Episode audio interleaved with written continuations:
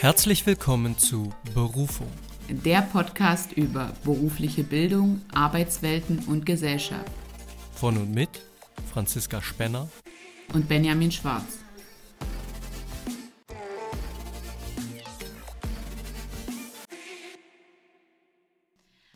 Hallo, liebe Zuhörer und Zuhörerinnen und herzlich willkommen zu einer neuen Podcast-Folge. Hallo Benjamin. Hallo Franzi, hallo liebe Zuhörerinnen und Zuhörer und hallo unser Podcast-Gast, hallo Professor Fonken. Hallo. Genau. Unser heutiger Gast ist äh, Professor Dr. Habib Matthias Fonken, Leiter des Fachgebiets für Berufspädagogik und Weiterbildung an der Uni Erfurt ähm, in der Erziehungswissenschaftlichen Fakultät. Und wir widmen uns heute dem Thema das Erfolgsprinzip duale Bildung im internationalen Vergleich. Ähm, Herr Fonken, vielleicht können Sie uns am Anfang mal einen kleinen Abriss zu Ihrem Lebenslauf, Ihrer Vita geben damit die Zuhörer und Zuhörerinnen Sie einfach auch ein bisschen näher kennenlernen, weil Benjamin und ich, ähm, wir kennen Sie. Im Studium ist man an der Vorlesung zur Einführung in die Berufspädagogik nicht vorbeigekommen. Äh, damit haben wir viel Grundwissen erlangt und damit haben wir uns ja auch schon häufiger hier im Podcast beschäftigt. Und genau. ja, dann würde ich das Wort einfach gern mal an Sie abgeben. Ja, danke schön. Also ich komme vom schönen Niederrhein. Ich habe in Duisburg studiert, habe dort Philosophie, Mathematik und Erziehungswissenschaften studiert und bin eigentlich eher zufällig in die Berufspädagogik hineingekommen, nämlich weil ich damals äh, studentische Hilfskraft geworden bin bei Professor Kutscher. Und Professor Kutscher hat mir damals eine ganze Reihe von, na, kann man sagen, Privatvorlesungen angedeihen lassen, die im Arbeitskontext so entstanden sind und hat mich in viele Sachen mit eingebunden und so bin ich letztlich in die Berufspädagogik gekommen habe dann auch ein Jahr lang in Duisburg an der Universität gearbeitet bei Professor Dobischat und bin dann nach Erfurt gekommen, um hier meine Doktorarbeit zu schreiben und dahinter die Habilitation zu machen und bin dann 2016 zum außerplanmäßigen Professor ernannt worden. Und seitdem leite ich hier das Fachgebiet Berufspädagogik und Weiterbildung, seit die beiden Professoren, die vorher hier das vertreten haben, in Rente sind. Genau, und wir haben sie natürlich äh, kennengelernt, wie Franzi das gerade schon äh, angesprochen hat, als ein Professor, als ein Dozent in unserem Studiengang zum Lehramt für berufsbildende Schulen. Und äh, das ist ja auch etwas, womit sie sich eigentlich schon seit vielen, vielen Jahren beschäftigen, nämlich mit der beruflichen Bildung, die wir hier in Deutschland haben, aber eben vielleicht auch über die Grenzen Deutschlands hinaus. Oder ich sag mal, wo liegt vielleicht aktuell auch Ihr Schwerpunkt, womit Sie sich explizit so auseinandersetzen, um mal die Frage zu stellen? Mhm. Also mein Schwerpunkt liegt nicht im internationalen Vergleich, das machen andere. Meine Schwerpunkte, muss man sagen, liegen eher im Bereich der beruflichen Didaktik, der Theoriebildung in der beruflichen Bildung, der Kompetenzentwicklung, der Kompetenztheorie ähm, und ein bisschen in Richtung Inklusion. Das ist aber was Neueres, sage ich mal. Also das spricht ja schon dafür, ähm, dass man auch daran interessiert ist, dieses Bildungssystem, was wir hier haben, immer weiterzuentwickeln. Es ist ja auch so, dass alles, ähm, um auf dem neuesten Stand zu bleiben, weiterentwickelt werden muss. Aber faktisch ist es ja so, dass wir hier in Deutschland schon jetzt aktuell einfach ein sehr gutes duales Berufsbildungssystem haben. Und da ist natürlich so ein bisschen die Frage, ähm, wie ist es hier entstanden und vielleicht auch, Warum können wir das genau hier verorten? Also warum hat das Deutschland geschafft? Na, was heißt geschafft? Das ist ja nicht so, dass andere Länder kein gutes Berufsbildungssystem hätten. Die haben halt nicht ein duales, oder die meisten haben eben kein duales, aber deswegen ist es, kann man nicht sagen, dass die ein schlechteres Berufsbildungssystem hätten. Beispielsweise hat äh, Polen ein sehr schulisch orientiertes Berufsbildungssystem, bildet aber hervorragende Facharbeiterinnen und Facharbeiter aus. Ja, und ähm, auch in den Ländern gibt es nicht mehr so sehr viele, die ein stark betrieblich orientiertes Berufsbildungssystem haben, werden gute Leute ausgebildet.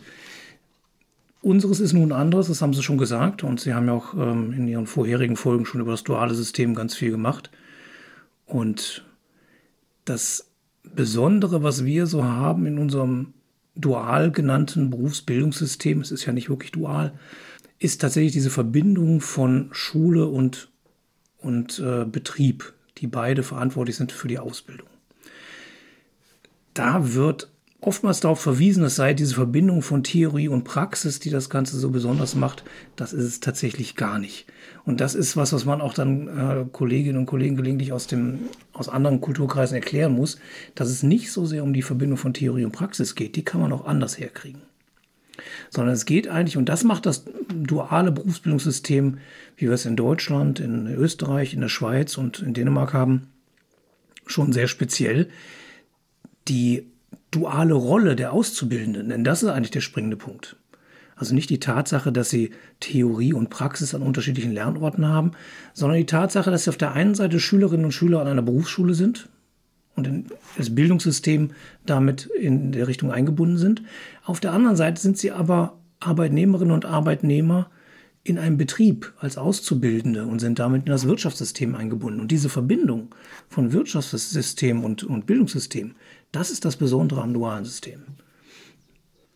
Ähm, das ist nochmal ganz spannend, dass Sie das auch gesagt haben. Genau dieses Theorie und Praxis, da hatten wir ja auch schon häufiger drüber geredet, Benjamin. Benjamin hat ja eine duale Ausbildung gemacht und ich beispielsweise eine schulische Ausbildung. Und ich konnte nie sagen, dass ich deswegen keine Praxisanteile hatte. Ich war ja trotzdem noch in der Praxis und deswegen ähm, finde ich das nochmal sehr spannend, das hier wirklich ähm, herauszukristallisieren. Aber Warum machen das denn jetzt vielleicht andere nicht? Also Sie haben ja gesagt, in Polen ist es zum Beispiel sehr schulisch. Es hat ja einen enormen Vorteil auch das beides zu kombinieren. Ähm, wir haben ja auch hier in Deutschland deswegen eine sehr gute Übernahmequote. Damit, also die Auszubildenden können dann ja direkt im Betrieb bleiben und damit wirkt man ja auch der Jugendarbeitslosigkeit entgegen. Das ist ja was, was absolut für das System spricht.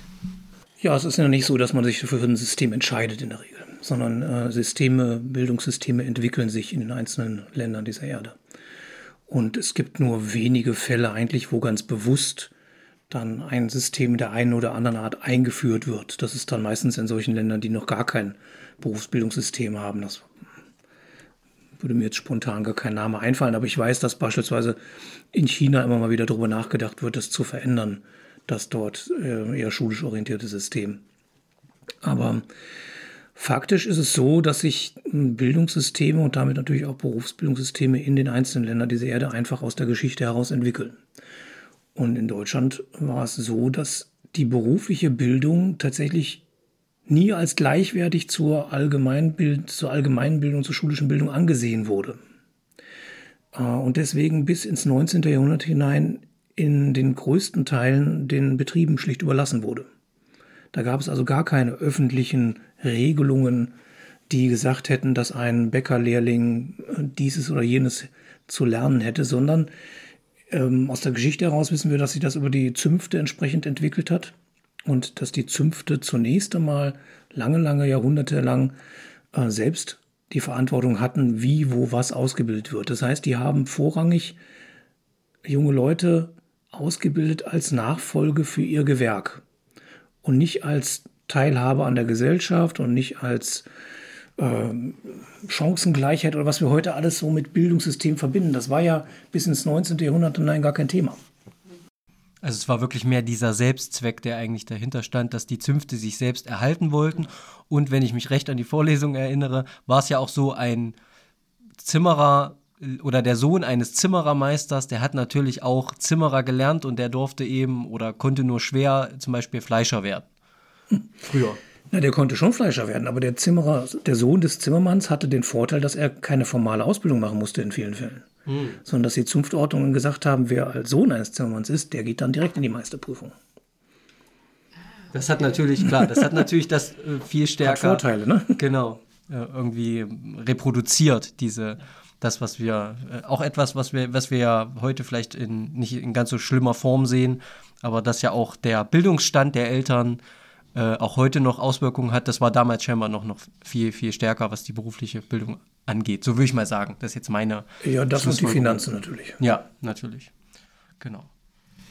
Ist in dem Sinne ja auch teilweise heute noch so Bildungsungleichheit, sagt man ja, geht häufig auf die vorherigen Generationen zurück. Und wenn Sie jetzt schon sagen, ähm, das war dann einfach und er musste nur noch die Meisterprüfung machen, dann ist das ja schon ein ja, enormer Fortschritt, den er hatte. Und dann überlege ich mir natürlich, mache ich denn das auch? Äh, das ist auf jeden Fall die halbe Miete.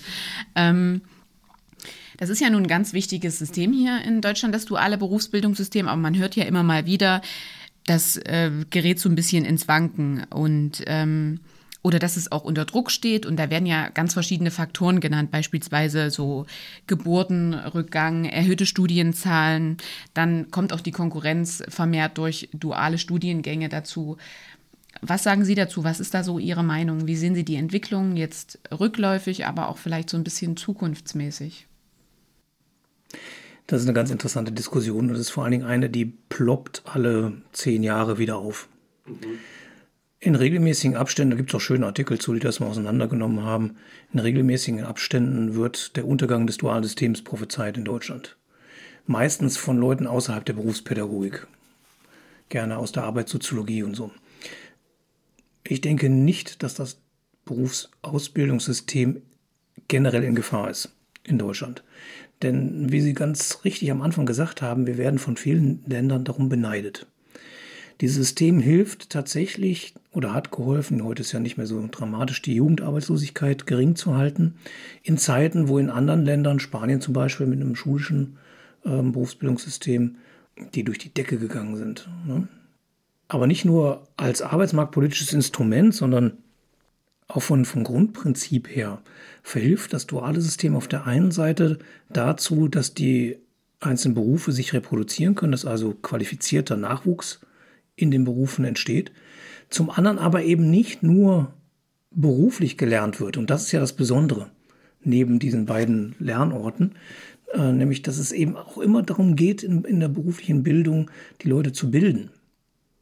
Dass es also nicht nur darum geht, einfach nur den nächsten Handwerker oder den nächsten Facharbeiter auszubilden, sondern eben auch den Menschen zusätzlich dazu im Rahmen der beruflichen Bildung auch Allgemeinbildung zugutekommen zu lassen. Deswegen mussten sie auch ein allgemeinbildendes Fach studieren hier in, in, in Erfurt, um als Berufsschullehrerin und Berufsschullehrer dann arbeiten zu können.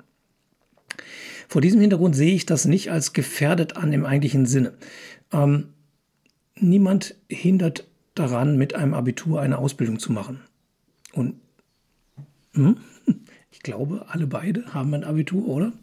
Ich habe tatsächlich kein Abitur, deswegen habe ich damals eine Ausbildung gemacht. Ich habe es dann erst danach nachgeholt. Dann kam die Entscheidung, ich möchte noch studieren. Ähm, ich habe auch kein Abitur. Ah, gut, äh, schade. Genau. Und tatsächlich ist das ein spannender Punkt, den Sie ansprechen, denn da hatten wir in der Berufsorientierung auch schon sehr häufig drüber gesprochen, dass teilweise äh, Lehrpersonen an äh, den, also in den jeweiligen Schularten ähm, beispielsweise Abiturienten schon dazu hinbewegen, du hast doch nicht umsonst ein Abitur gemacht, geh doch studieren. Und das sind ja auch Stellschrauben, da müsste man vielleicht sogar noch einen Schritt zurückgehen und wirklich mal sagen, hey, das ist die falsche Art der Berufsorientierung. Ja, was die Berufsorientierung angeht, ist das große Problem natürlich, dass Berufsorientierung im Gymnasium sowieso ein Stiefkind ist. Und dass dann dort auch diejenigen, die dort unterrichten, die Gymnasiallehrer selbst ja kaum Berührungspunkte mit beruflicher Bildung gehabt haben. Und insofern auch ähm, genauso wie Regelschullehrer in der Regel, ähm, wenig aussagekräftig dazu beraten können. Aber das ist ein ganz anderes Thema. Da könnte man eine eigene, eigene äh, Folge zu machen. Ähm, das berufliche Bildungssystem ist, seit es das gibt, oder kann man sagen, seit dem Ende der Zünfte zumindest im permanenten Wandel. Und da ist dann das Schulberufssystem mit dazugekommen. Das hat sich ja erst so seit dem, also verstärkt zumindest erst seit dem 19. Jahrhundert mit so entwickelt. Ähm, dann ist jetzt seit ein paar Jahren das duale Studium dazugekommen. Das ist ja auch Teil des beruflichen Bildungssystems oder sagen wir mal so ein Zwischending zwischen beruflicher Bildung und akademischer Bildung. Das macht das Ganze wiederum attraktiv. Ähm, es wird immer Menschen geben, die eine berufliche Bildung einer akademischen vorziehen, aus den unterschiedlichsten Gründen. Deswegen haben wir ja zum Glück auch andere Möglichkeiten, auch auf beruflichem Wege ein Abitur zu machen. Ne, berufliches Gymnasium oder ähnliches. Äh, weil nicht jeder Mensch mit dem speziellen Lernen an einem Gymnasium so gut zurechtkommt. Das größere Problem in meinen Augen ist das Einkommen. Wenn die Einkommensschere zwischen akademischen Berufen und Ausbildungsberufen zu groß wird und gleichzeitig immer mehr Menschen die Möglichkeit haben, äh, eine akademische Bildung wahrzunehmen, dann gerät das berufliche Bildungssystem wirklich in Gefahr. Aber da muss ich auch mal ganz ehrlich sagen, das hat keinen Selbstzweck, dann gerät es eben in Gefahr.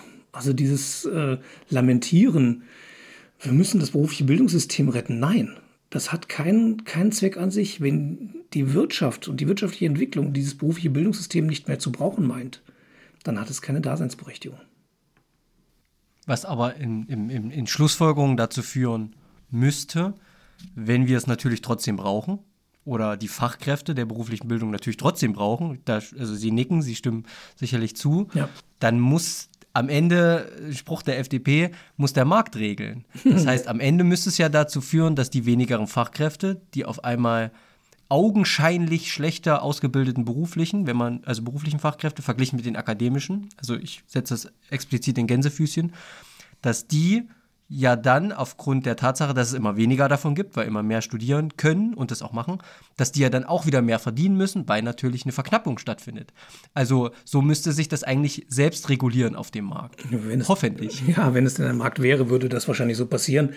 Ähm, ob man sich die Zeit gönnen möchte, bis sich das selbst reguliert, ist eine andere Frage. Aber auf der anderen Seite können Sie auch nicht sagen, hier, wir verbieten den Leuten jetzt zu studieren oder ein Abitur zu machen. Überhaupt nicht. Also wenn der, die Wirtschaft tatsächlich ausgebildete Fachkräfte braucht, dann wird sie sie auch einstellen und dann wird es auch weiterhin Berufsausbildung geben. Vermutlich wird es mehr Zwischentöne geben zwischen akademischer Ausbildung und äh, Facharbeiterausbildung. In dem Stil wie jetzt beispielsweise duales Studium. Oder dass Bachelor-Absolventen eingestellt werden als Facharbeiter. Das war ja damals auch schon die, die Gefahr, die man gesehen hat. Genau, als ja, das ja. eingeführt wurde. Ne? Das ist so nicht gekommen, aber das kann natürlich kommen. Oder es wird aus dem Ausland rekrutiert. Aber äh, letztlich, wie gesagt, also einen Selbstzweck hat das berufliche Bildungssystem nicht. Was natürlich also meiner Meinung nach, ich weiß nicht, wie Sie das sehen oder wie du das siehst, Franzi, was natürlich schon eine positive Entwicklung ist, wenn wir jetzt mal dieses zweisträngige System sehen, also die berufliche Bildung und die akademische Bildung, dass natürlich in den letzten Jahren die Durchlässigkeit schon erhöht wurde. Ja. Also während es vor ein paar Jahren noch nicht möglich war, mit einem Meisterabschluss beispielsweise oder mit einem Fachwirtabschluss auch an eine Hochschule zu gehen, ist es mittlerweile ja, äh, als Zulassungsvoraussetzung vollkommen anerkannt, als mhm. Hochschulzugangsberechtigung.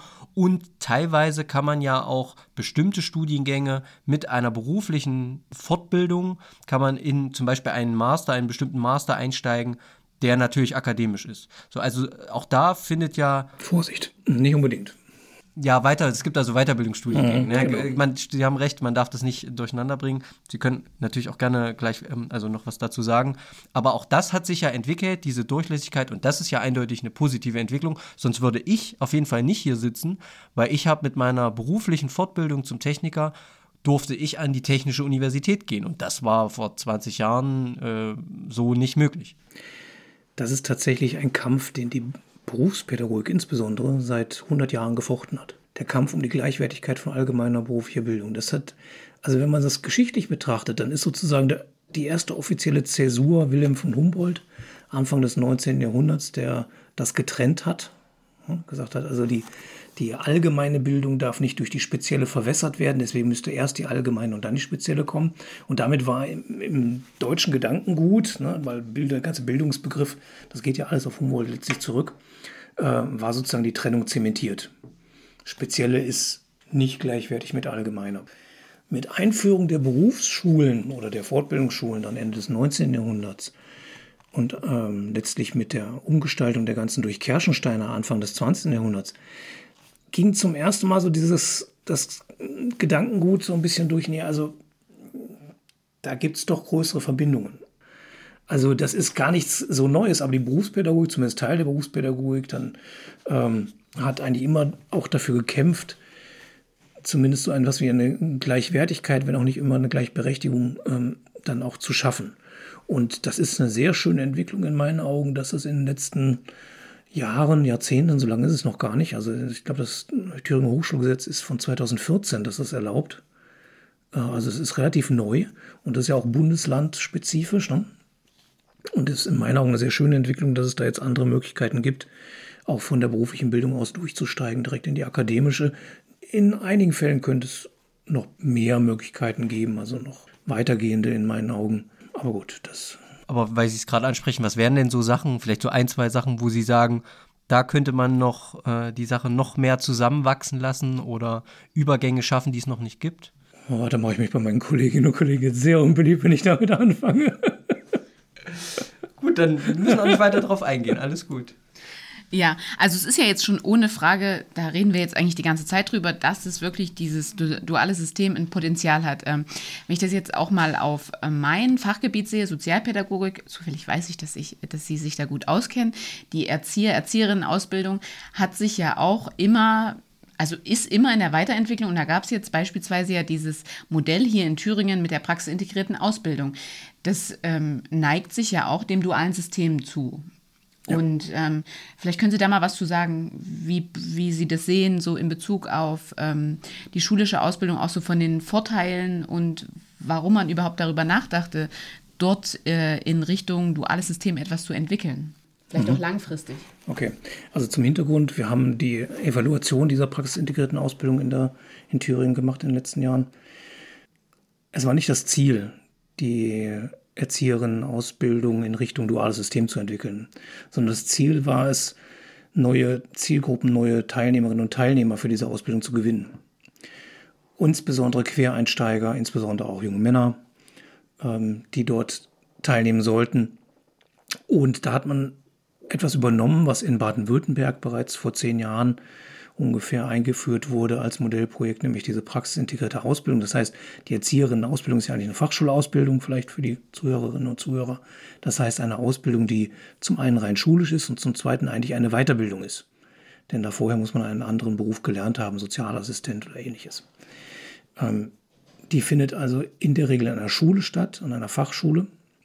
Und die praxisintegrierte Ausbildung, die macht jetzt etwas, was sich an dem Dualsystem anlehnt, nämlich äh, einen Ausbildungsvertrag mit den jungen Menschen, die eine Ausbildung machen wollen in einer Einrichtung und sehr deutlich stärkere Praxisanteile. Trotzdem gehen die nach wie vor an die gleichen Fachschulen, in die gleichen Fachschulklassen wie die Erzieherinnen und Erzieher in dem klassischen Modell, sag ich mal. Der Unterschied ist, dass die Fachschülerinnen und Fachschüler kein Geld kriegen, außer BAföG gegebenenfalls, während die in der PIA, in der praxisintegrierten Ausbildung, eben ein Ausbildungsentgelt bekommen.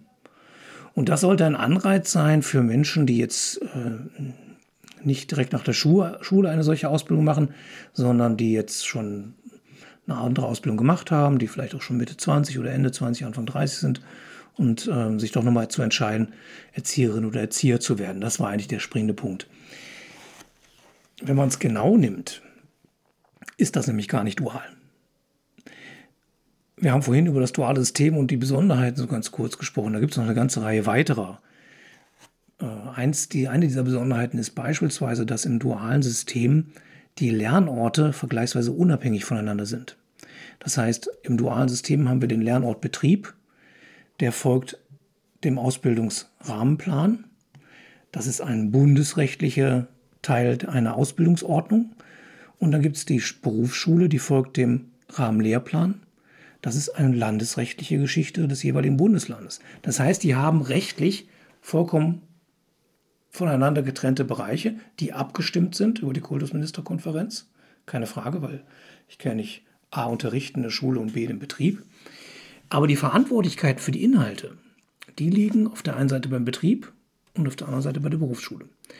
Bei der PIA ist es jetzt aber eher so, dass die zwar einen Ausbildungsvertrag dann haben mit einer, mit einer Kita, dass aber trotzdem die Fachschule die alleinige Regie hat. Es gibt keinen eigenen Ausbildungsrahmenplan für die Kita, es gibt nur den Lehrplan der Fachschule. Und die Fachschule gibt Aufträge in die Kita rein. Das heißt also, dieser, dieser eigenständige Bildungsort Kita, der ist eigentlich so gesehen noch gar nicht da. Hm. Das ist so ja, ein Ergebnis der Evaluation. Ich hoffe, das Ministerium verzeiht mir das, weil ich habe noch keine Freigabe. ich glaube, das ist jetzt auch nicht kein Geheimnis. Ja. Insofern ist es kein duale, keine duale Ausbildung in dem Sinne. Es erinnert stark an die Pflegeausbildung. Also die Pflegeausbildung, von der wir auch immer denken würden, oder ich sag mal, der Laie, der geneigte ja. Hörer denken würde, äh, na klar, da gibt es irgendwie das Krankenhaus oder eine andere Pflegeeinrichtung und da gibt es die Berufsschule, die aber formell ja auch eine Berufsfachschule ist. Das ist doch eindeutig dual. So ist es ja dort auch nicht, sondern es gibt ja diese ähm, Ausbildungs- und Prüfungsordnung. Dennis hat ja in einer Folge, in einer unserer früheren Folgen, haben wir ja eine, ähm, haben wir mit unserem Gast Dennis gesprochen, unserem Kommiliton. Und der hat uns da ja äh, entsprechend drüber aufgeklärt, dass eben dort auch die Berufsschule, die Berufsfachschule, der an, ja. tonangebende Part ist. Genau. Und natürlich hat sich das dort über die Jahre anders etabliert. Da gibt es nämlich irgendwie Praxisanleitungen oder wie, wie sich das auch äh, immer nennt im Pflegebereich. Aber äh, tonangebend ist eben die Berufsfachschule und so ist es ja scheinbar in der PIA-Ausbildung auch.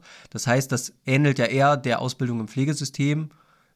Leicht dualisiert, könnte man vielleicht sagen, aber ist vielleicht auch zu, zu viel äh, Wortglauberei an der Stelle. Ja, es ist durchaus, also mit, die Pflegeausbildung ist ja auch von Bundesland zu Bundesland unterschiedlich. Ja. Und es gibt ja Bundesländer, da ist man als äh, Pflegeschülerin oder Pflegeschüler dann tatsächlich Auszubildende von einem Krankenhaus und kriegt auch ein Ausbildungsentgelt. Und so kann man eigentlich die PIA sich auch ansehen. Und das mhm. ist eben nicht wie bei der dualen Ausbildung, wo Betrieb und Berufsschule relativ unabhängig voneinander agieren können. Das ist deswegen, will ich nur ganz kurz sagen, ein bisschen problematisch, weil äh, damit natürlich den, den, den Kitas als Ausbildungsort Möglichkeiten genommen werden. Ne? Die haben also keinen, keinen richtigen eigenen Bildungsauftrag, sondern sind der Praxisort. So wie bei der Physiotherapieausbildung, so wie bei der, bei der Pflegeausbildung, bei den anderen fachschulischen und berufsfachschulischen Ausbildungen auch. Sie sind im Prinzip, so würde ich mir das jetzt beschreiben, die verlängerte Werkbank für die Trainingsphase. So könnte man es nennen, ja. ja. Um einfach zu routinieren oder. Nein, um die, um die schulischen Inhalte in der Praxis umsetzen ja. zu können. Aber die Praxis hat quasi keine eigenen Bildungsinhalte.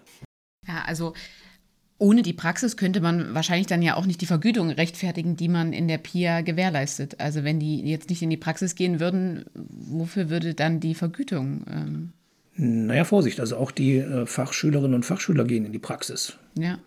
Die gehen eben nur nicht immer in die gleiche Kita, die wechseln die Einrichtungen. Das ist ein Vor- und ein Nachteil bei der PIA. Ne? Also bei der PIA ähm, sind die in der Regel in der Kita mit einer kleinen Möglichkeit, noch in einem Pflegeheim oder ähnliches zu gehen, während in der ähm, fachschulischen Ausbildung gehen sie durch die Kinderpflege, ähm, Sozialarbeit und so weiter durch.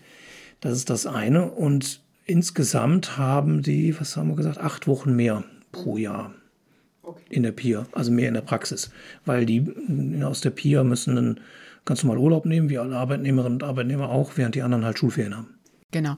Also wir hatten ja am Anfang auch schon herausgestellt, und das haben Sie ja auch gerade nochmal gesagt, ich hatte ja auch Praxis in meiner schulischen Ausbildung zur Physiotherapeutin und bei der PIA ist es ja einfach nur eine Veränderung der Praxis sozusagen. Ähm, und ich habe das ja mit Absicht angesprochen, also warum ich vielleicht auch denke oder warum ich das für die Zuhörer und Zuhörerinnen aufzeigen möchte, dass das zwar augenscheinlich erstmal so scheint wie ein duales System, aber ja eigentlich kein duales System ist, weil das ist ja die Besonderheit hier in Deutschland, dass Betrieb und Berufsschule eben zusammenarbeitet. Ähm, wir hatten ja auch ganz am Anfang schon gesagt, dass es beispielsweise in anderen Ländern nicht so ist, also dass die auch gute Berufs, ähm, also Berufsbildungssysteme haben. Ähm, was spricht denn, also was, was würde denn hier zulande auch dagegen sprechen? Also warum wäre es denn vielleicht besser, wenn auch hier alles ähm, in die Hände vom Betrieb oder in die Hände von Schulen gelegt werden? Also warum verknüpfen wir das? Also wir haben ja schon gesprochen warum das jetzt so gut ist, dass wir hier dieses duale System haben. Aber was spricht denn eigentlich dagegen, das nicht so wie die anderen Länder zu machen? Und ich will noch hinzufügen, und das haben Sie ja auch gerade schon oft gesagt, Bund und Land. Also wir haben ja auch noch in Deutschland diese Besonderheit, dass ähm, ich sag mal, die Gewerbeaufsicht, Gewerbeaufsicht ist das falsche Wort, aber dass eben die Hoheit über die betriebliche Orientierung eben auf Bundesebene ist, das Wirtschaftsministerium gegebenenfalls eben entsprechende zugehörige Ministerien, wenn wir jetzt mal die Berufsausbildung explizit betrachten, wie zum Beispiel das Landwirtschaftsministerium für landwirtschaftliche Berufe oder, oder, oder, auf Bundesebene die betriebliche Seite und auf Landesebene die schulische Seite, das sind ja auch nochmal ähm, zwei Hierarchieebenen politisch, die ja auch schwierig übereinander zu bringen sind. Also das sind ja quasi ist ja eine doppelte Hürde. Zum einen habe ich irgendwie Schule und Betrieb unterschiedlich gesteuert und dann sind das auch noch unterschiedliche Hierarchieebenen. Das will ich nur nochmal herausstellen für unsere Zuhörerinnen und Zuhörer, weshalb es so wichtig ist, darüber zu sprechen, warum wir uns das eigentlich antun, sage ich mal, als, als, als Deutschland, dass wir Kultusministerkonferenz und da müssen die sich noch abstimmen, alle 16 Bundesländer und das schaffen die ja auch teilweise nicht und so. Das ist ja schon schwierig, das alles unter einen Hut zu bekommen. Ja, durchaus. Und dann kommt noch dazu, dass dann eigentlich auch noch auf der Ebene der Betriebe und der Schulen eine Lernortkooperation stattfinden soll nach Berufsbildungsgesetz. Das heißt also, eigentlich müssten sich auch noch die einzelnen Fachklassenleiter mit den einzelnen Betrieben auseinandersetzen, was dann richtig lustig wird, wenn man im Handwerksbereich vielleicht 20 Schüler aus 15 Betrieben hat oder so. Ne? Ähm, aber die Vorteile überwiegen. Die Vorteile überwiegen. Also Natürlich könnte man, und die Diskussion gab es auch immer wieder in der Vergangenheit, hingehen und sagen, wir machen jetzt ein äh, reines Schulsystem. Ja, das gibt's. Historisch gesehen ist das Berufsbildungssystem immer ein betriebliches gewesen in Deutschland. Das habe ich ja vorhin schon mal gesagt, aus den Zünften heraus und so. Ne? Ähm, die Berufsschule ist dazugekommen, weil man gesagt hat, wir wollen den Betrieben die Ausbildung nicht komplett überlassen. Das ist zwar fachlich in Ordnung, im weitesten Sinne. Aber wir möchten als Staat Einfluss darauf haben, was die jungen Menschen, wir reden von heutzutage 15-Jährigen, 16-Jährigen, früher sogar noch jünger, ne, die da in eine Berufsausbildung gehen. Wir wollen, dass, äh, dass der Staat Möglichkeiten hat, auf die Bildung dieser jungen Menschen noch Einfluss zu üben. Und deswegen haben wir in allen Bundesländern auch eigentlich Gesetze, die sagen, das ist zumindest in allen Bundesländern auch gleich, wenn man eine Berufsausbildung macht, dann hat man auch eine Berufsschulpflicht. Da muss man in eine Berufsschule gehen und der Betrieb muss die Jugendlichen auch in die Berufsschule gehen lassen. Damit eben der Einfluss der Gesellschaft auf diese berufliche Bildung nicht gänzlich verschwindet, sondern dass man grundlegende gesellschaftliche Werte wie Demokratie, also heutzutage geht es dann um, um Demokratie, Toleranz und ähnliche Dinge, früher je nach System entsprechend anders, ne? Ähm, dass man solche Sachen trotzdem vermitteln kann. Das ist eigentlich die Hauptaufgabe des schulischen Teils. Dazu kommt seit rund 100 Jahren verstärkt auch ein fachtheoretischer Teil, aber das könnten die meisten Betriebe auch selbst. Dafür braucht es genau genommen nicht unbedingt die Beruf oder sagen wir so, das war zumindest nicht der Grund für das Einführen der Berufsschule, sondern der Grund für diesen zweiten Lernort neben dem Betrieb, und so muss man es nach wie vor betrachten, der war tatsächlich der, dass man den Einfluss nicht gänzlich ähm, aufgeben wollte auf die Jugendlichen, weil man da schlechte Erfahrungen im 19. Jahrhundert mitgemacht hat. Radikalisierung von Jugendlichen und so weiter. Mhm. Und deswegen hat man das gemacht. Und das hat sich bewährt. Und es bewährt sich eben dadurch, dass, da habe ich ganz am Anfang schon gesagt, ähm, die Jugendlichen recht früh lernen, Selbstverantwortung im Betrieb zu tragen, also zum selbstverantwortlichen Arbeitnehmer oder Arbeitnehmerin zu werden. Und auf der anderen Seite aber eben trotzdem diesen Bildungs- Gedanken, dass der mitgetragen wird über die Berufsschule. Deswegen lohnt sich diese Mühe. Hm. Und deswegen wird man das auch so schnell nicht. Also solange muss das vielleicht so sehen, solange der betriebliche Teil der beruflichen Bildung gebraucht wird, solange wird das duale System in Deutschland mit Sicherheit geben. Wie Sie das schon sagen, diese gesellschaftliche Pflicht oder diese gesellschaftliche Interesse daran, ähm, also einfach mitzuwirken, da jetzt das nicht nur den Betrieben zu überlassen. Das spricht ja absolut dafür, weil ähm, Sie hatten es vorhin auch schon mal gesagt, dass die Berufsschule ja auch eine wichtige Instanz ist und es nicht nur die allgemeinbildende, allgemeinbildenden Schulen in Deutschland gibt. Und deswegen kann ich umso weniger verstehen, dass eben andere Länder das nicht übertragen oder da nicht kooperieren mit Betrieben, weil entweder, also das hört sich ja jetzt so an, wenn es woanders komplett schulisch ist, dann ist es ja komplett in der Macht ähm, des Staates. Des Staates. Staates genau. Oder ich weiß nicht, ob es dieses, das müsste man jetzt nochmal recherchieren, ob es auch dieses, ähm, diese Möglichkeit gibt, dass komplett Betriebe das übernehmen. Mhm. Äh, Kaum noch, aber gibt es ja dann ähm, lässt, gibt man das ja komplett aus der Hand. Und für eine Wirtschaft, die sich ja auch immer weiterentwickeln muss und so weiter, dann ist es ja eigentlich gar nicht verantwortlich, das aus der Hand zu geben. Ja, es ist sehr komplex, das Ganze. Also es hängt natürlich damit auch zusammen, wie Staaten strukturiert sind.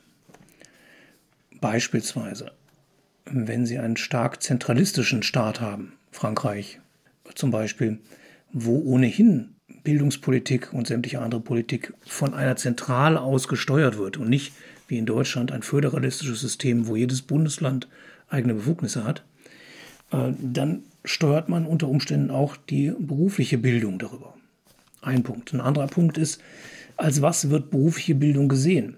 Als Qualifizierung für einen Job? Dann sind wir eher in der betrieblichen Ecke. Oder als etwas, an dem Jugendlichen nach einer schulischen Grundbildung von in der Regel zehn Jahren sich auf einem niedrigeren Level weiter qualifizieren als ein Studium. Dann sind wir bei einer schulischen Berufsbildung. Und nicht zuletzt, und das ist beispielsweise, war das mal bei, einem, bei einer Diskussion mit Kolleginnen und Kollegen aus China eine Frage, die wollten nämlich das duale System da in einem, einer äh, Provinz einführen. Und das ist letztlich daran gescheitert, am Recht. Sie müssen spezielle rechtliche Regelungen haben, um es zu ermöglichen, auf der einen Seite 15-, 16-jährige Jugendliche in einen Betrieb einzustellen, also Kinderarbeit, ne? auf der anderen Seite aber genau das vermeiden, Kinderarbeit. Ja, also, und da war es, in dieser Provinz war es zum Beispiel so unmöglich, die hätten komplette Gesetze ändern müssen, damit Jugendliche unter 18 Jahren überhaupt im Betrieb eine, eine Anstellung bekommen und damit war das dieser duale Gedanke hin. Denn es geht eben nicht um Theorie und Praxis. Die Idee von den Kollegen war, wir machen ein super großes Berufsbildungszentrum, da war eine komplette Produktionsstraße vom Kfz drin, im Berufsbildungszentrum. Ja, ein kleines hat ja da auch eher so 12.000, 13.000 Schüler. Ähm, da lohnt sich das dann wenigstens. Da lohnt sich das dann wenigstens. Aber es bleibt ja trotzdem künstlich. Es ist doch ein Unterschied, ja. ob ich in einem Bildungszentrum unter geschützten Bedingungen als Schülerin oder Schüler in einer Praxis arbeite, beispielsweise in einer solchen Produktionsstraße, die aber trotzdem ja nicht wirklich produziert, oder ob ich tatsächlich bei VW am, am, am Band stehe und der Golf, den ich da zusammenschraube, hinterher auf der Straße ist. Und dann habe ich natürlich eine andere Verantwortung, der soll ja dann hinterher auch richtig fahren. Das ist eben der, der Punkt, und, und das ist in vielen Ländern auch nicht so einfach. Denn man müsste dann Gesetze entsprechend konfigurieren, die es auf der einen Seite erlauben, Jugendliche als Arbeitnehmerinnen und Arbeitnehmer zu beschäftigen, auf der anderen Seite aber verhindern, dass Kinderarbeit entsteht. Diese beiden Prinzipien, eigene Bildungsorte, Kooperation der Lernorte und eben nicht nur Theorie hier und Praxis dort und Verbindung von Theorie und Praxis, das ist das, was das duale System so besonders macht, aber gleichzeitig auch so schwierig. Und wenn Sie einen, einen Bildungssystem haben, was sich traditionell schulisch entwickelt hat, weil sie aus einer kolonialen Vergangenheit kommen. Ich denke jetzt gerade an Länder in Afrika, hm. ja, äh, wo es dann zum Teil einfach auch Bildungssysteme gibt, die dann von den ehemaligen Kolonialmächten übernommen wurden. Frankreich, England und Co. Dann hinzugehen und zu sagen, wir, wir etablieren jetzt mal eben ein duales System, das ist ganz schön aufwendig und auch nicht immer so gewollt. Und dann noch ein letztes, auch die Struktur, ähm, wie Arbeitnehmer und Arbeitgeber zusammenarbeiten, spielt eine Rolle. Also daran, an unserem dualen System ist ja nicht nur die Wirtschaft in einer Form beteiligt gewesen, sondern natürlich auch ganz massiv Gewerkschaften, die Gewerkschaftsbewegung und Arbeitgeberverbände. Und auch diese Strukturen muss man ja erstmal haben, damit sowas entstehen kann. Ja, und trotzdem finde ich doch interessant, ähm, dass zum Beispiel in anderen Ländern wie England, wo ja auch ähm, historisch bedingt starke gewerkschaftliche Bewegungen zum Beispiel existiert haben, dass es dort sowas zum Beispiel in der Form nicht gibt, wie wir das hier in Deutschland haben. Oder gibt es da etwas, wo Sie sagen würden, das ist sogar ähnlich? Also ich weiß, ich kann mich an eine Veranstaltung erinnern, die wir gemeinsam hatten und wissenschaftliche Texte ausgewertet haben. Äh, in Irland gibt es ja auch oder hat sich ja auch zum einen so eine betriebliche Ausbildung entwickelt und gleichzeitig aber auch eine schulische, so in, in Gegenüberstellung. Weiß nicht, ob es sowas in England auch gab dass, das, dass man sagen könnte, es reicht in etwa an das heran, was wir hier im, im mitteleuropäischen, deutschsprachigen, im weitesten Sinne Raum auch als duale Ausbildung haben. Also gibt es da sowas im, im angelsächsischen Raum? Tatsächlich gibt es in fast allen Ländern dieser Erde mittlerweile kleine Bereiche des Berufsbildungssystems, die dual sind. Mhm. Da wird es immer so ein bisschen probiert. Ne? Also wo kann man das mal einführen, wo kann man das testen? Äh, auch in England, mhm. äh, auch in Großbritannien. Großbritannien hatte allerdings, oder jetzt sage ich, rede ich mal von England, hatte allerdings traditionell ein eher betrieblich orientiertes Berufsbildungssystem von wegen und starke Gewerkschaften. Ja, die Wirtschaft hat sich ja auch nicht so ohne weiteres das aus der Hand nehmen lassen, auch in Deutschland nicht, dass sie die Verantwortung für die berufliche Bildung haben. In der beruflichen Weiterbildung ist es noch viel deutlicher.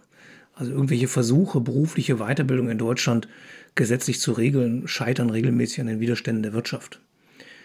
Und dass wir das duale System so haben, wie wir das haben, hat auch damit zu tun, dass die Wirtschaft die Ausbildung nicht aus der Hand geben möchte. Zumindest nicht komplett. Wenn das anders gewesen wäre oder der Staat gesagt hätte, ist mir egal. Sähe es heute anders aus. Sähe es heute vermutlich anders aus. Ja. Ja Weiterbildung oder Fortbildung ist ein guter Punkt. Ich musste da gerade so die Meisterausbildung zum Beispiel, da hat ja, die obliegt ja vollkommen den Kammern, meine ich, ne? Zum Beispiel, um mal ein, um mal ein Beispiel zu nennen. Jein, auch die berufliche Bildung äh, ist, findet bei den Kammern statt. Also die, die Prüfungen hinter in, im dualen System sind die Kammerprüfungen. Das sind die einzigen, die zählen. Die schulischen Prüfungen interessieren ja, Die interessieren ja? Das dürfen die Berufsschüler auch nie ja, erfahren. Ja, bitte weg, alle, streng, alle Berufsschüler weghören. Dann strengen die sich nicht mehr an. Äh, also sie zählen natürlich schon, aber ausschlaggebend für das Erteilen der, ähm, des Gesellenbriefs oder des Facharbeiterbriefes ist die Prüfung ja. vor der Kammer. Und das ist bei den äh, Meisterschulungen ähm, ähnlich. Aber trotzdem gibt es natürlich Fachschulordnungen. Denn auch das sind ja Fachschulen, Meisterschulen. Aha, das wusste ich zum Beispiel gar nicht. Meisterschulen sind formell Fachschulen. rechtlich Fachschulen. Aha. Technikerschulen, Meisterschulen, Fachschulen. Ja, also Technikerschulen weiß ich so. Da gilt auch die Thüringer Fachschulordnung natürlich. Ja. Bei den Meisterschulen auch. Aha, hm, auch wieder was dazugelernt. Genau, äh, wir lernen ja auch immer was bei unseren eigenen Folgen dazu. Das ist ja, man hat ja auch nie ausgelernt. Ähm, ich fand es zum Beispiel ganz spannend, was Sie vorhin gesagt haben, dass diese Diskussion mit äh, der, dem Wandel des dualen Systems, beziehungsweise auch so ich setze auch meinen äh, Gänsefüßchen den Untergang, der immer mal so prophezeit wird. Ähm, fand ich ganz spannend, dass das so oft aufkommt. Natürlich vor zehn Jahren habe ich mich jetzt noch nicht so äh, mit dem System befasst. Mich würde es jetzt äh, sehr interessieren, was Sie vielleicht dazu sagen oder was Sie da auch für Anregungen haben. Was benötigt denn jetzt das ähm, duale oder auch generell das äh, berufliche Bildungssystem in Deutschland, um auch weiterhin attraktiv zu sein? Also damit junge Menschen oder auch nicht nur junge Menschen, damit äh, Leute auch sagen, du, ich möchte gerne eine duale Ausbildung machen. Ich möchte gerne eine Ausbildung machen. Ich entscheide mich nicht für den akademischen Weg. Also mal ganz grundlegend bräuchten wir erstmal mehr Lehrer. Also schön, dass Sie beide schon mal damit hier anfangen, aber wir haben schon mal viel zu wenig Lehrer. Aber das ist natürlich jetzt kein Grund, warum Jugendliche nicht in die, in die Ausbildung gehen, aber das wäre schon mal ein guter, ein guter Start. Darf ich da kurz einen, einen ja. einmal einhaken? Aber man sagt ja, es würde zu wenig Auszubildende geben. Also viele sagen, oh, ich finde keine Azubis und so weiter. Also ich höre das immer mal so von Leuten so aus kleinen Firmen und sagen, sie finden niemanden. Warum gibt es überhaupt einen Lehrermangel? Es gibt doch gar keine Azubis mehr. Es gehen immer noch fast die Hälfte eines Jahrgangs in eine duale oder in eine berufliche Ausbildung. Also ähm, gibt es da durchaus noch sehr viele. Das ist oftmals eher ein Mismatch-Problem. Und da kommen wir vielleicht in einen Bereich, wo es natürlich interessant wird, dass man nicht nachlassen darf, auch interessante, auch für Jugendliche interessante und attraktive Berufsbilder zu entwickeln.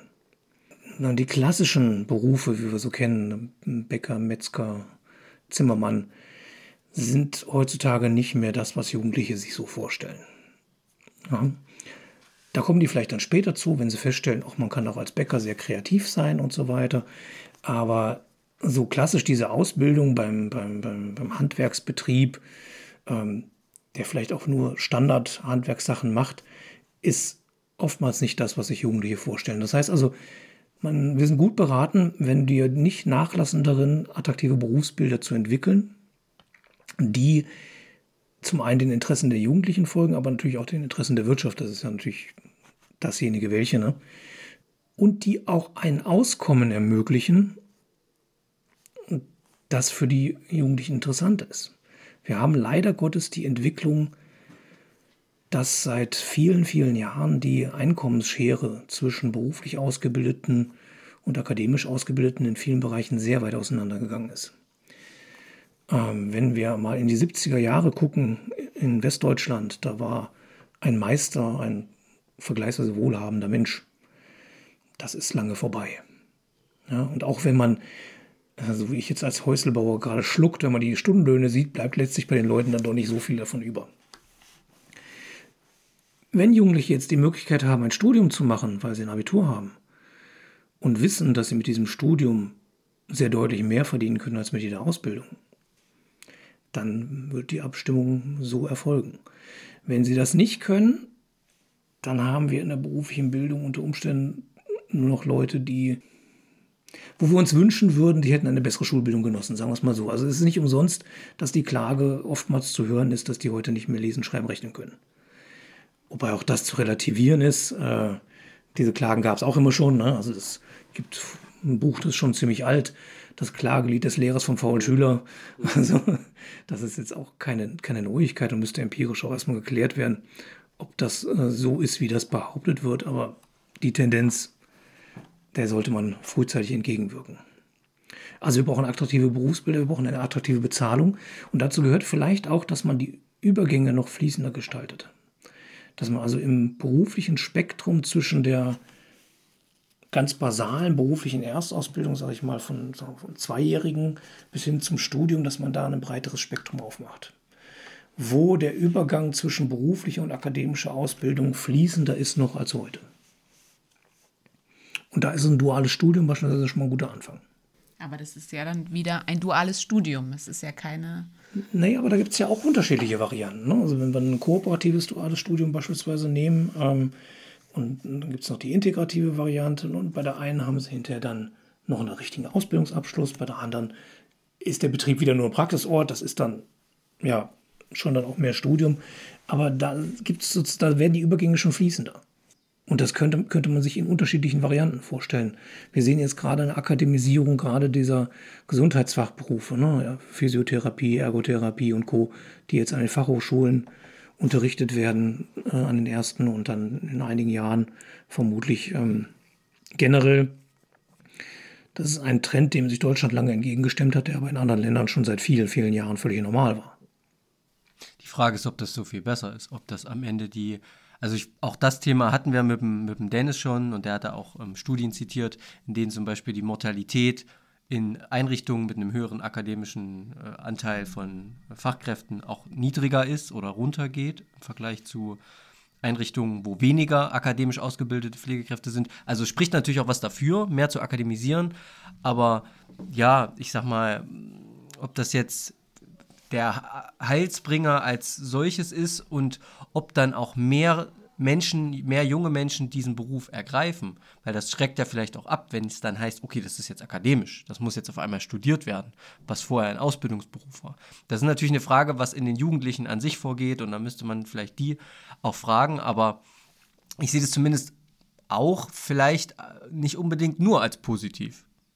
Das war auch kein Plädoyer für eine Akademisierung, um Gottes Willen. Okay sondern das war ein Plädoyer dafür, die Übergänge fließender zu gestalten.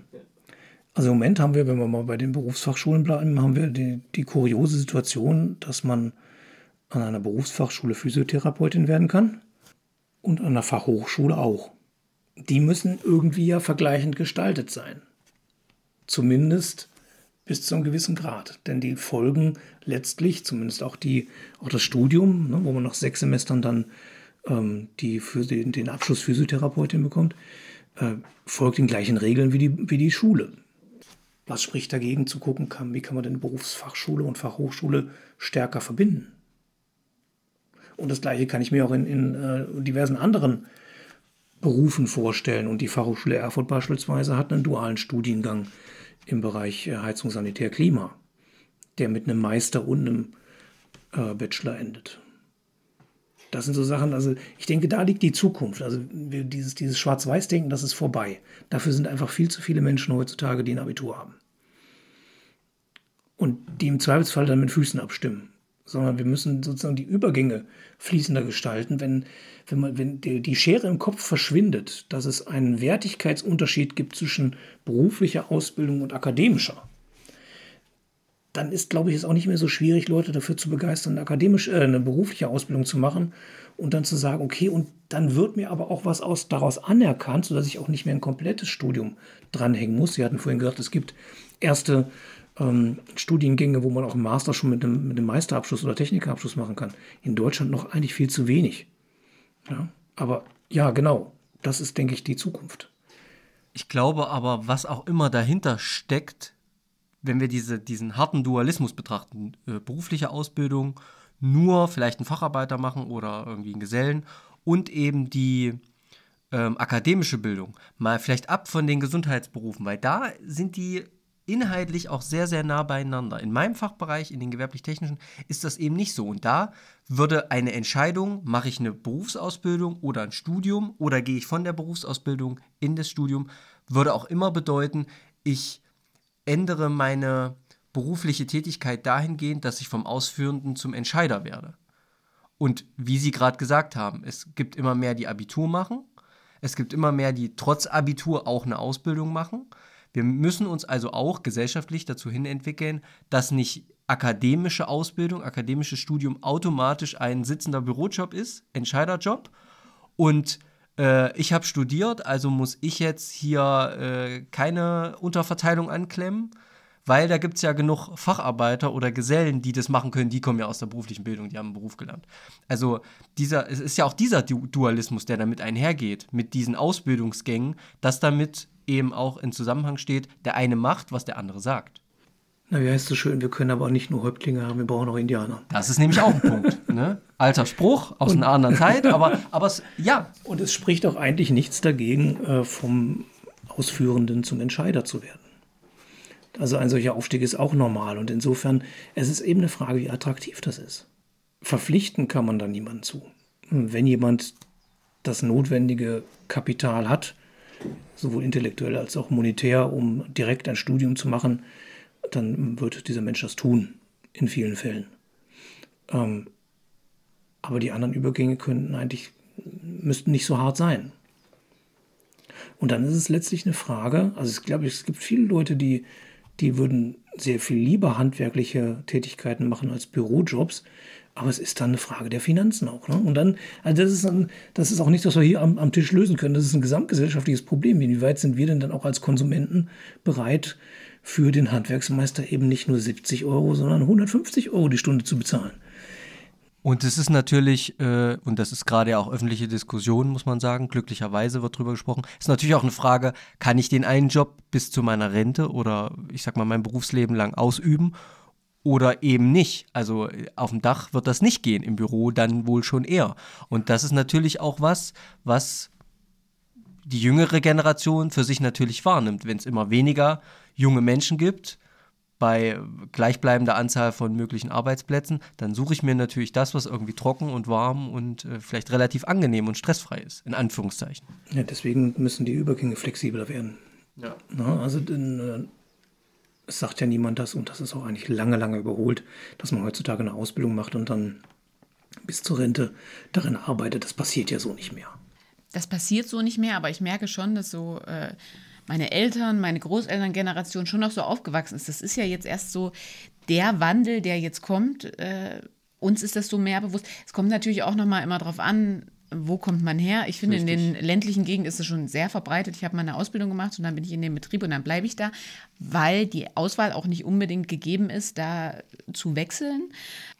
Ich wollte gerne nochmal zurückkommen auf das Beispiel, was Sie gebracht haben mit der Physiotherapie, dass man es ja wirklich an einer Berufsfachschule lernen kann und eben auch ähm, mittlerweile studieren kann. Und ich habe mal in einem, man muss schon fast sagen, in einem, einem riesigen Klinikkonzern gearbeitet.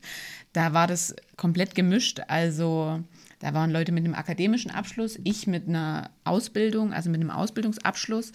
Und das war jetzt nicht so, dass ich das anhand unserer Arbeit gemerkt habe. Also wir haben uns da nichts genommen. Wir hatten ein und dieselben Einführungsveranstaltungen, wir hatten ein und dieselben Aufgaben. Es gab nur einen wesentlichen Unterschied. Und den haben wir, das ist wirklich so ein Fakt und den werden wir hier auch nicht lösen. Bezahlung? Genau, der Verdienst am Ende des Monats war ein anderer. Und in dem Moment fühlt man sich ungerecht behandelt. Das gebe ich ganz ehrlich zu, weil ich habe genauso viele Stunden gearbeitet. Ich habe ein und dieselbe Arbeit gemacht und habe ein anderes Geld bekommen. Und natürlich verstehe ich dann auch, würde im Umkehrschluss mich vielleicht auch anders entscheiden. Damals hatte ich kein Abitur und das Ganze vielleicht auf dem akademischen Weg gehen. Ja, und genau da haben sie doch den Finger in die Wunde gelegt. Ja. Und da muss man ran. Also man sagt, die duale Ausbildung oder die berufliche Ausbildung hat einen gesellschaftlichen Wert. Dann muss man auch dafür Sorge tragen, dass dieser gesellschaftliche Wert auch in Geld für die Leute entsprechend umgesetzt wird. Das heißt jetzt nicht, dass jeder Müllwerker das gleiche verdient wie ein Vorstandsvorsitzender. Das ist natürlich Unsinn. Aber es heißt schon, dass noch viel stärker das Prinzip gleiche Arbeit für gleiches Geld, was ja auch schon zwischen Männern und Frauen ein Problem ist, ne, aber auch in solchen Kontexten, ähm, dass das stärker umgesetzt wird. Das ist übrigens nicht in allen Berufen so. Es gibt auch einzelne, wo es andersrum ist. Also die gelernte Erzieherin beispielsweise verdient in der Regel mehr als die Bachelorstudentin. Also es ist auch schön, dass es noch andere Beispiele gibt, wenn auch äh, vereinzelte. Und wir haben ja jetzt auf jeden Fall schon festgestellt, die Sache mit den Finanzen, die klären wir jetzt nicht hier zu dritt am Tisch. Leider. Ähm, aber Sie haben auch schon hervorgehoben, Lehrermangel. Benjamin und ich, wir sind auf bestem Wege, in den Lehrberuf einzusteigen. Lehrermangel ist auf jeden Fall wichtig. Ich habe das vorhin so ein bisschen überspitzt dargestellt, dass Leute sagen, warum? Es gibt doch eh nicht genug Azubis und für was denn überhaupt äh, Lehrkräfte? Die Klassen sind voll und auch mit diesem nicht lesen, rechnen, schreiben, wenn ich eine Grundschulklasse bis oben hin gefüllt habe, ähm, dann ist es natürlich auch schwierig, auf jeden Einzelnen zu achten. Da geht es schon mal los. Und deswegen mich persönlich und ich denke auch dich, Benjamin, würde vielleicht mal interessieren, jetzt unabhängig jetzt von Finanzen, was können wir denn vielleicht als angehende Lehrkräfte auch im Berufsbildenden, generell im Berufsbildungsconnect, was kann man denn tun? Wie kann man denn ähm, eigentlich die duale Ausbildung attraktiver gestalten oder generell attraktiver ähm, der Berufsbildung entgegenblicken? Oder auch für die Zuhörer und Zuhörerinnen, also wie kann sich vielleicht auch jemand in der Gesellschaft generell aktiv daran beteiligen, äh, damit dieses System positiv gestaltet wird? Ja, es muss viel mehr ins Bewusstsein rücken. Also wir haben in den letzten Jahren ja diese Kampagne beispielsweise des Bildungsministeriums hier gesehen für Lehrkräfte. Da gab es zwei Plakate für Berufsschullehrer, beide mit unserem Absolventen. äh, Super. Ja, ähm, das, das, das schwimmt immer so unter der Oberfläche mit. Jeder weiß, dass es Berufsbildung gibt, irgendwie. Aber die allermeisten Menschen, die damit nicht selbst zu tun gehabt haben, haben da keinen Zugang zu. Und das ist ja einer der Gründe beispielsweise, dass äh, kaum jemand jemals auf die Idee kommt, nach dem Abitur hinzugehen und zu sagen, ich werde jetzt Berufsschullehrer oder Lehrerin. Sondern wie bei Ihnen beiden auch, 99 Prozent derjenigen, die wir hier haben, haben eine berufliche Ausbildung gemacht. Die kennen das System natürlich. Aber der Rest der 50 Prozent, die ein Abitur machen, kennen das nicht. Und die Lehrer in den Schulen in der Regel auch nicht. Also wie viele Biologielehrer hatten Sie, die vorher ähm, PTA gelernt haben oder so. Das ist ja, das ist ja nicht der Fall. Sondern Lehrer sind in der Regel, also jetzt von allgemeinbildenden Schulen, sind ja in der Regel Menschen, die vom Abitur kommen und dann ein Lehramtsstudium machen. Da ist keine Berührung mit beruflicher Bildung und insofern auch kaum Informationen und Wissen in den Schulen selbst. Mit anderen Worten, in der Öffentlichkeit muss es viel mehr thematisiert werden. Ähm, wie wichtig berufliche Bildung ist und dass wir das brauchen und dass wir die Leute brauchen, die das können. Und dass man das eben nicht immer mit dem Studium ersetzen kann. Ein Ingenieur hat tatsächlich ja zum Beispiel andere Aufgaben als ein Verfahrensmechaniker und kann das handwerklich unter Umständen auch gar nicht. Und ich würde tatsächlich, und ich glaube, das teile ich mit vielen Menschen, mein Auto jederzeit lieber in die Hände eines Kfz-Mechatronikers geben, als äh, eines ähm, Fahrzeugtechnik-Ingenieurs von der Uni. Jetzt haben Sie mich fast äh, zitiert, denn äh, einen sehr, sehr ähnlichen Satz habe ich in einer frühen Folge auch schon mal gesagt. Ja, ja ich, also ich stimme Ihnen da voll und ganz zu. Ja, das ist eben, und das, da, darauf wollte ich vorhin eben auch raus, während es im Gesundheitsbereich noch vielleicht näher beieinander ist, diese akademisch, teilweise akademisch ausgebildeten äh, Berufe und äh, die, also die klassischen ausgebildeten Berufe, die sind irgendwie noch näher beieinander, ist mein Empfinden als Außenstehender, als das eben in, in, im, im gewerblich-technischen Bereich ist. Ne? Also da sind die Kompetenzen schon sehr, sehr unterschiedlich. So. Ähm, aber ja, Bewu das Bewusstsein für die berufliche Bildung muss viel mehr gestärkt werden, damit auch junge Leute etwas Positives darin sehen und dann sagen, das könnte ein Beruf sein, den ich ergreifen könnte, der etwas für mich wäre. Ja. Ähm, ist jetzt wieder sehr überspitzt dargestellt, aber man könnte ja schon sagen, dass dann diese Schüler und Schülerinnen, die im Rahmen der berufsbildenden Schule ihre Abschlüsse machen mit BVJ, BFS oder berufliches Gymnasium und uns als Lehrkräfte haben, die sich mit der beruflichen Bildung auskennen, ja eigentlich einen zentralen Vorteil haben anderen Schülern und Schülerinnen gegenüber, weil wir sie da vielleicht eher auch aufklären in Richtung, was steht denn in die berufliche Bildung, also was stehen denn da einem für Türen offen, weil wir haben ja schon gesagt, es wird ja eher ein bisschen stiefmütterlich behandelt. Ja klar, aber Berufsvorbereitungsjahre und Co. sind ja auch explizit gedacht für die Berufsorientierung. Und die richten sich ja nur in der Regel an Schülerinnen und Schüler, wo eben genau diese Orientierung noch gar nicht oder sehr wenig vorhanden ist und die meistens auch keinen entsprechenden Schulabschluss haben.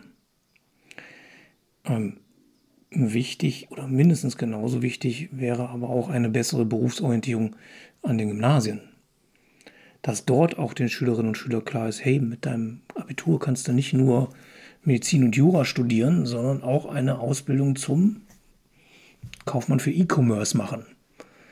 Was eine sehr hochwertige Ausbildung beispielsweise ist und wo man auch nicht schlecht Geld verdient. Und vielleicht manchen Leuten mehr liegt. Also es muss ja auch nicht jeder an die Uni rennen. Dass äh, tatsächlich diese, diesen Gedanken, den Sie gerade formuliert haben, den spiegelt auch die, ähm, die Statistik wieder. Denn seit 2013 haben wir ungefähr so einen Change zwischen denen, die, ich sag mal, nur Realschulabschluss haben und denen, die Abitur haben. Nur, du müsstest deine Anführungszeichen hab, immer ja, mal sagen, weil ja, die sieht man nicht im ja, Podcast. In Anführungszeichen nur, ich habe ja selber nur in Anführungszeichen Realschulabschluss.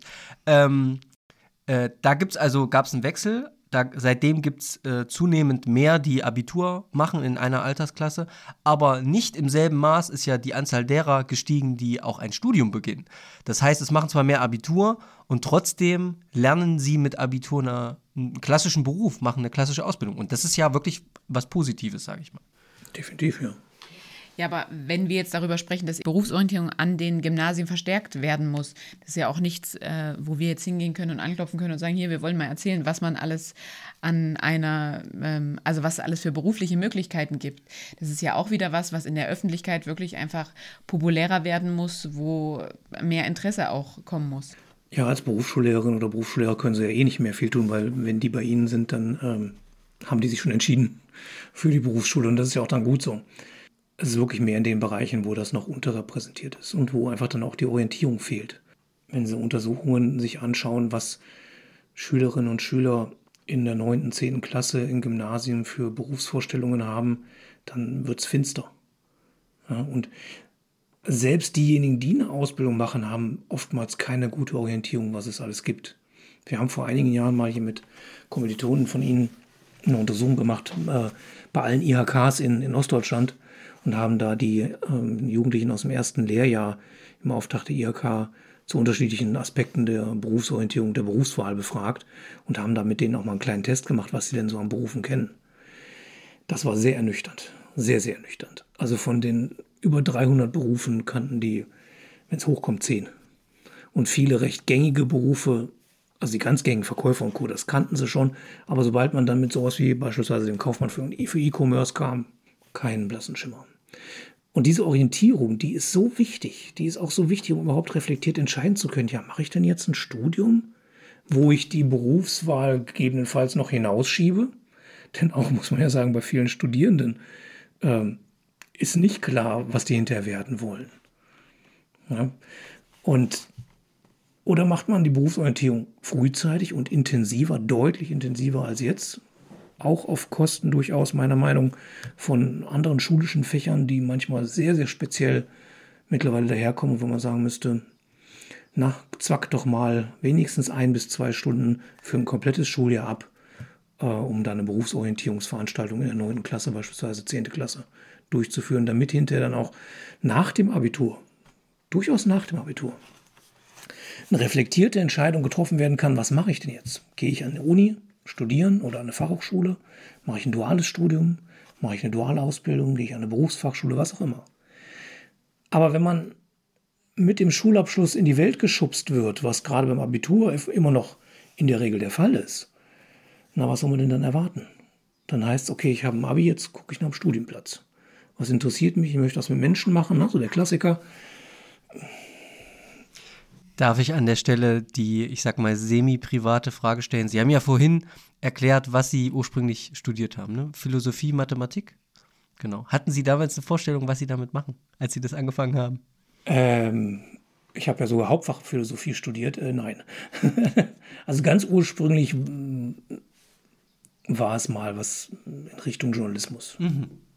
Ja, und das ist ja, es ist ja auch gut, sich als junger Mensch, und da müssen wir ja auch wirklich froh sein, dass wir in einem Land, in einer Region der Welt leben, wo wir diesen Luxus haben, zu sagen, ich studiere was oder ich mache vielleicht eine Ausbildung, weil mich das erstmal interessiert. Ja. Ich weiß noch nicht unbedingt, ob es das am Ende ist. Vielleicht entscheide ich mich nochmal um und das ist auch vollkommen in Ordnung, wenn ich nach einer Ausbildung sage oder vielleicht auch nach einem Jahr, wenn ich merke, es ist es nicht oder nach der Ausbildung eben, ich die abschließe und sage, okay, jetzt habe ich es drei Jahre gemacht, das ist es nicht. Oder ich mit 30 sage, jetzt habe ich in dem Beruf gearbeitet und es ist es nicht mehr, wenn ich mich dann umentscheide. Oder eben Philosophie studiere, weil ich sage, ich finde das, nur jetzt als Beispiel genannt, es ist, ich finde es find interessant. Es ist etwas, was mich wo ich für mich e, etwas drin sehe, worin ich mich oder womit ich mich beschäftigen möchte, dann ist das ja erstmal eine luxuriöse Situation. Da müssen wir auch ein Stück weit dankbar sein, dass wir diese Situation hier in Deutschland haben. Das möchte ich vielleicht an der Stelle einfach auch nochmal dazu sagen.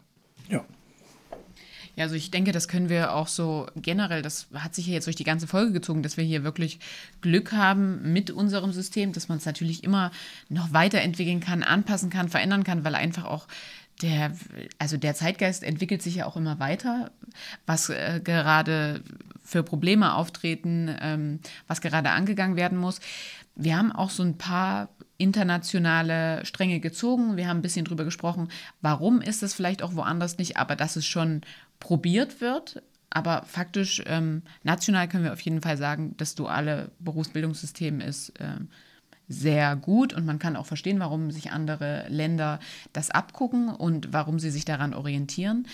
Ähm, Benjamin, wenn du jetzt nichts mehr hast, würde ich Sie fragen, Herr Fonken, haben Sie noch irgendwas, was Sie gern unbedingt mit reingeben möchten? Noch Nein. eine Frage an uns, noch einen Impuls? Ähm, wenn nicht, dann bedanken wir uns auf jeden Fall dafür, dass Sie sich die Zeit genommen haben.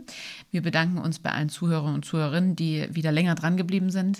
Mit Interviewpartnern überziehen wir gern, wenn man einmal schon die Zeit hat und wenn man einmal die Möglichkeit hat, dann sollte man das auch nutzen. Genau, also auch vielen, vielen Dank von meiner äh, Seite an alle, die zuhören und natürlich auch an Sie, die Sie sich heute die Zeit für uns genommen haben. Ich denke, es war ein sehr reger und interessanter Austausch. Wir sind ein paar, also verschiedene Dinge angegangen und abgegangen, aber haben trotzdem versucht, so ein bisschen ein Bild davon zu zeichnen, warum eben das System in Deutschland so ist, wie es ist, warum es woanders vielleicht nicht so ist und äh, was wir vielleicht dafür machen können, dass es so gut bleibt, besser wird oder eben einfach erhalten bleibt erstmal. Das ist ja wichtig. Genau. Also in diesem Sinne, vielen, vielen Dank. Vielen Dank für die Einladung und viel Glück in den Schulen. Dankeschön. Bis zum nächsten Mal. Vielen Dank. Bis zum nächsten Mal. Auf Wiederhören. Ciao. Tschüss.